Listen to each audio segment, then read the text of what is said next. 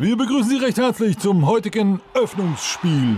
Zwei Erzrivaner treffen aufeinander Deutschland gegen Italien bei der diesjährigen Winzer-EM und es geht schon los. Deutschland mit unglaublichem Weingefühl im Fuß, aber die Italiener machen vorne alles dicht. Und trotzdem kriegen sie noch einen rein.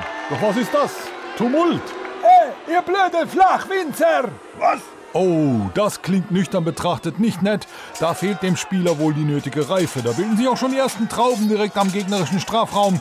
Der 16er ist praktisch belegt, war eh kein guter Jahrgang. Aber der Skiriesling entscheidet auf Foul. Das kommt davon, wenn man zu lange am Stock hängt. Bei den italienischen Fans ist auf der Tribüne etwas mehr low. Jetzt haut er ihn raus, volle Karaffe nach vorne, mit einem Korkenzieherdreher. Versucht er das Ding in die Kiste zu hämmern.